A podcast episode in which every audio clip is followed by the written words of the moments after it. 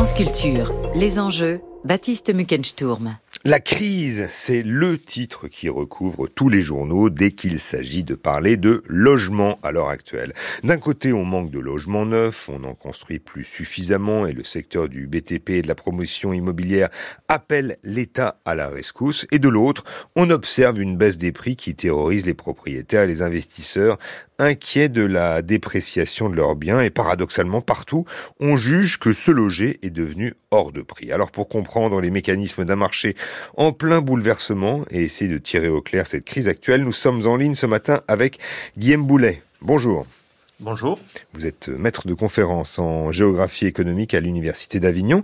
Guillaume Boulet, est-ce que trop cher, inaccessible financièrement, ce, sont les, premières remontées de terrain recueillies par le, le, Conseil national de la refondation en ce qui concerne le logement? Est-ce que c'est une spécificité française de votre point de vue? Ou est-ce que c'est vrai d'ailleurs sur l'ensemble du territoire? Alors, euh, plusieurs, euh, plusieurs éléments de, de réponse. D'une part, c'est pas une spécificité euh, purement française. Le prix des, des, logements a énormément augmenté durant ces 20-25 dernières années dans la majorité des pays riches et des pays moins riches. D'ailleurs, c'est le cas quasiment partout en Europe. C'est le cas partout dans les pays de, de l'OCDE. Mhm. À l'échelle à l'échelle internationale, les prix français, alors ça va peut-être euh, choquer un peu, hein, mais les prix français restent euh, relativement modestes, les prix immobiliers, euh, comparativement au, niveau de, développement de, notre pays. On a des prix qui sont, qui sont relativement modestes, mais qui ont, comme je le disais, extrêmement augmenté ces derniers, ces derniers temps. La dette immobilière des, des ménages, c'est-à-dire tous les, toutes les sommes qui restent à verser pour, pour finir de payer ces crédits immobiliers en France, par exemple, ont été multipliées par 3 en 20 ans. Donc c'est un assez bon un assez bon indicateur de cette de cette euh, tension. On a eu une hausse des prix qui a été euh, extrêmement euh, extrêmement prononcée et l'une des spécificités en France c'est une forme de résilience disent certains auteurs une forme de résilience du niveau des prix. C'est-à-dire qu'alors que dans d'autres pays les prix immobiliers étaient très fortement montés jusqu'à la crise des subprimes, donc en 2007-2008, puis avaient très fortement baissé. C'est par exemple le cas aux États-Unis. En France, ils ont simplement baissé très légèrement. Ils ont un peu stagné pendant une petite dizaine d'années. Ils se sont mis à fortement euh, remonter à partir de, 2015. Donc on a un niveau de prix en France qui est euh, relativement induré à des niveaux, euh, à des niveaux relativement élevés. Mmh. Et ça, c'est vrai sur l'ensemble du territoire? Alors, justement, ça peut, ça peut dépendre des, des endroits. Et là, on est dans une situation qui est une situation un peu, un peu particulière. Bon, déjà quand on parle du euh, niveau des prix euh, dans les territoires, il y a un premier, euh, un premier point à prendre en compte, c'est que les prix immobiliers, comme beaucoup de phénomènes territoriaux, géographiques, ils sont multiniveaux, ils sont multi-échelles. Ça veut dire qu'on peut les observer à différentes échelles et en fonction de l'échelle à laquelle on se place, on n'aura pas les mêmes, on n'aura pas les mêmes références. Donc on va être obligé ici de dire des choses, des choses un peu globales, hein, mais globalement, on a euh, on a différents niveaux de différents niveaux de de prix en fonction de localisation. Le premier facteur euh, de localisation qui va jouer très fortement sur les prix, c'est le niveau de productivité d'un territoire. Si un territoire est euh, très fortement euh, productif, qu'il a une, euh, qu'il produit beaucoup de, de valeur économique, qu'il héberge des populations qui ont des salaires plutôt élevés, etc., on va avoir tendance à avoir des prix plutôt chers. Mmh. Donc globalement, on a des prix qui vont être plus chers dans les grandes villes où il y a plus d'activité économique ou une activité économique un peu plus intense, pour le dire de manière caricaturale, et on va avoir des prix qui vont être un peu moins élevés dans d'autres dans d'autres villes qui vont être plus petites. Mmh. C'est le cas par exemple de l'Île-de-France. Hein, Voilà. Alors voilà, si si on euh, si on prend des chiffres un peu, un peu globaux, hein, en Ile-de-France, à Paris, très très grossièrement, on va être à 10 000 euros du, euh, du mètre carré. Si on passe dans des villes d'échelon inférieur euh, comme Lyon, on va être très grossièrement, encore une fois, à 5 000 euros du mètre carré. Dans des villes un peu plus petites, on va tomber entre 2 000 et 4 000 euros. Et par contre, dans des zones rurales, mais pas toutes les zones rurales, ça c'est extrêmement important, c'est-à-dire des zones rurales qui vont plutôt perdre de la population ou qui vont être situées dans des régions qui sont peu attractives, avec une structure économique un peu vieillissante, etc., on peut avoir des marchés qu'on dit totalement détendus, c'est-à-dire avec des prix au mètre carré qui vont être extrêmement modestes, de l'ordre de 1000 euros par mètre carré, voire moins, parfois quelques centaines d'euros euh, par mètre carré. Mmh. Alors, ce qui est certain, c'est qu'on sort de, de, 20 ans d'augmentation continue des prix et qu'aussi euh, il y aurait un, un, un, manque cruel de logements, notamment dans les zones dont vous venez de, de parler, euh, Gimboulet, qui sont celles qui sont euh, celles en croissance. Les promoteurs ont une solution euh, toute trouvée à cette crise, construire de nouveaux logements. Est-ce que le choc de l'offre qu'avait promis le, le président Macron au début de son premier quinquennat a eu lieu?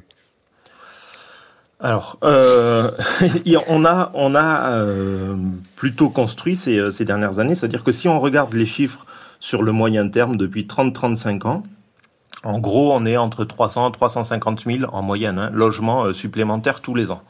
Ces dernières années, on a entre 400 et 500 000 permis de construire qui ont été déposés par an, sachant que tous les permis de construire ne sont pas effectivement réalisés. Quand on dépose un permis de construire, on a le droit de construire un logement, mais c'est pas pour ça que ce logement sortira effectivement de terre.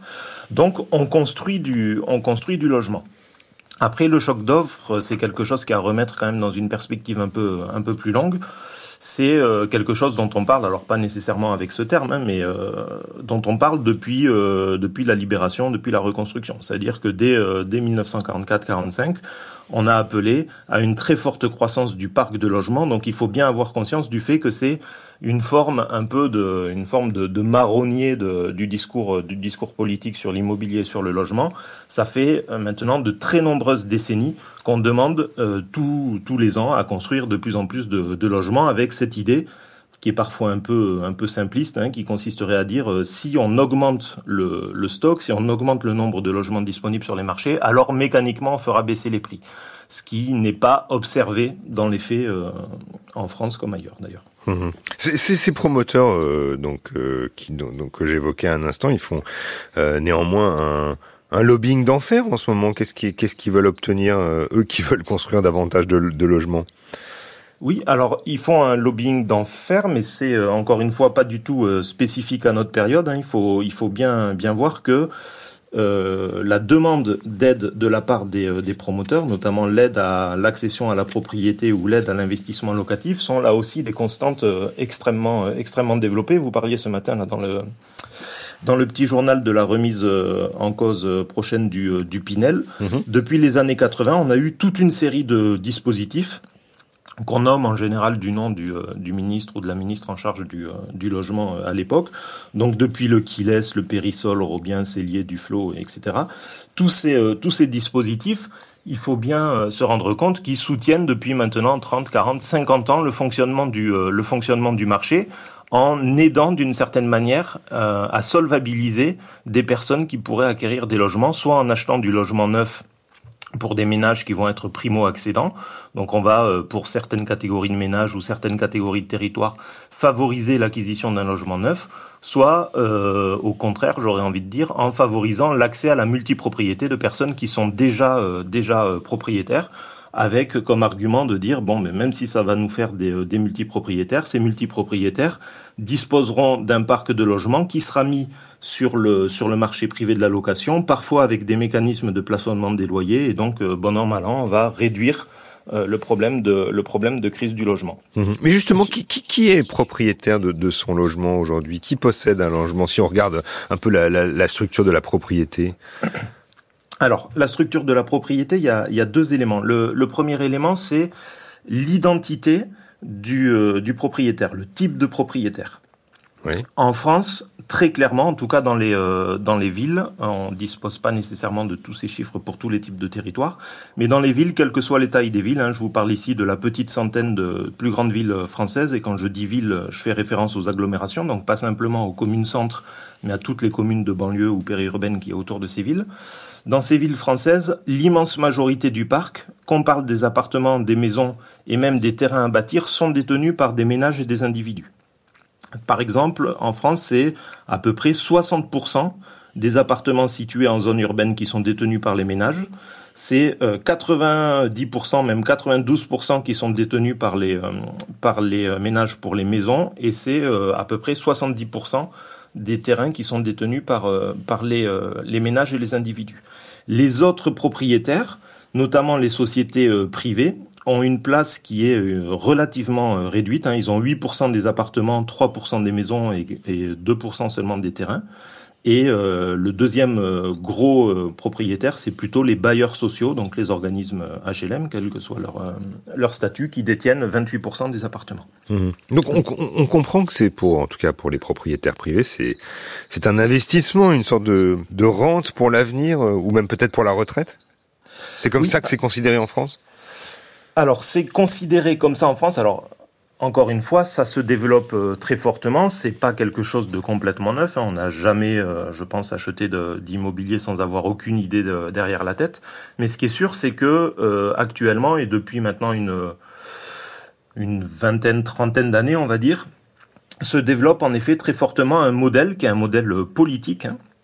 un modèle politique qui fait de la propriété immobilière une forme de garantie pour les, euh, contre les aléas de la vie, notamment tout ce qui va être euh, dépendance, vieillissement, etc., qu'on appelle parfois en anglais asset-based welfare. Donc l'idée qu'on fonderait son bien-être welfare, comme euh, welfare state en anglais, mhm. sur la détention d'actifs asset-based. Et donc cette idée de cette idée d'asset-based welfare, ça consiste à dire plutôt que plutôt que se fonder sur des mécanismes nationaux de solidarité euh, sociale pour euh, garantir les accidents de la vie, euh, le meilleur, la meilleure solution serait de détenir son logement et comme ça, quand on deviendra vieux, si jamais on a besoin de partir en EHPAD ou de financer, euh, de financer sa, dé, euh, sa dépendance, on peut toujours liquider son patrimoine immobilier, c'est-à-dire le vendre. On va récupérer des sous et avec ces sous, on pourra financer, euh, on pourra financer sa, sa retraite ou son, ou son, ou ses risques de dépendance. Mmh. Donc, donc il y a vraiment cette, cette idée derrière.